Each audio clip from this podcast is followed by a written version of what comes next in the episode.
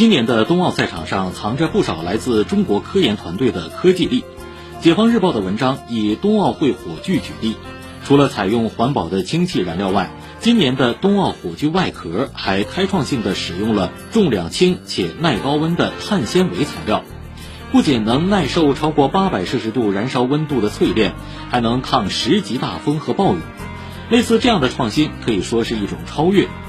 当前我们急需更多从零到一的科技突破，也要重视系统性思维，把更多的一合理组合起来，在战略上实现一加一大于二的效果。这需要我们拥有敢于创造的奇思妙想，也需要具备宽容失败的制度环境。期待在未来我们能有更多的创新升维，在更多领域见证如虎添翼。